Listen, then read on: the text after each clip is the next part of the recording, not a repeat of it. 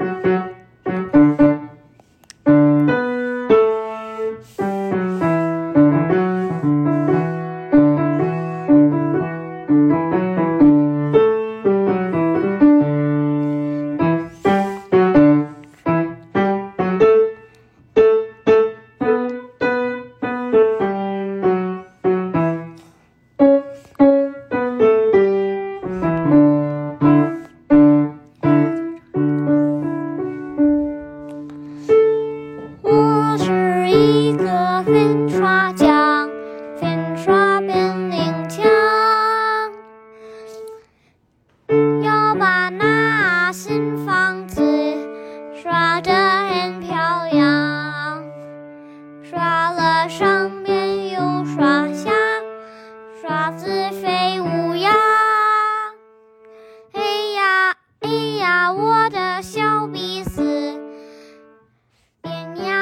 呀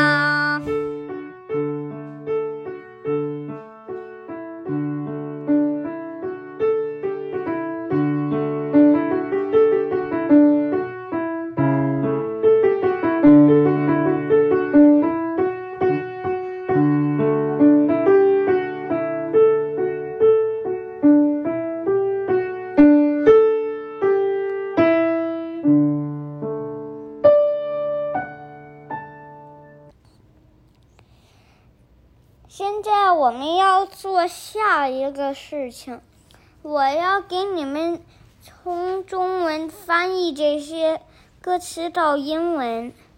Okay, we are going to sing the lyrics. I am going to translate the Chinese words into English. Let's start.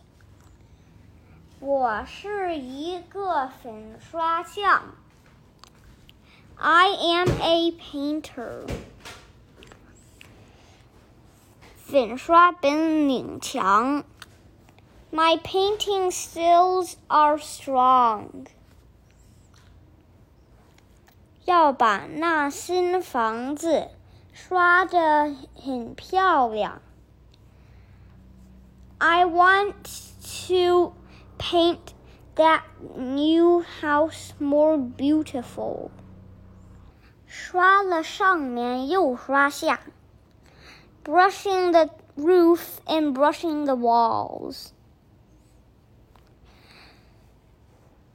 刷子飞舞呀，My brush is like flying。哎呀，我的小鼻子变呀变了样。 Whoops, my little nose has changed colors. 好，我们今天的中文课就到这里，下次再收听。如果你喜欢我的节目话，请订阅我的节目。Okay, so our Chinese class is coming to an end here. So now you can be one of my followers if you like my channel. If you heard my half year ago channels, you can know that my Chinese have improved and I also hope your Chinese improved like me.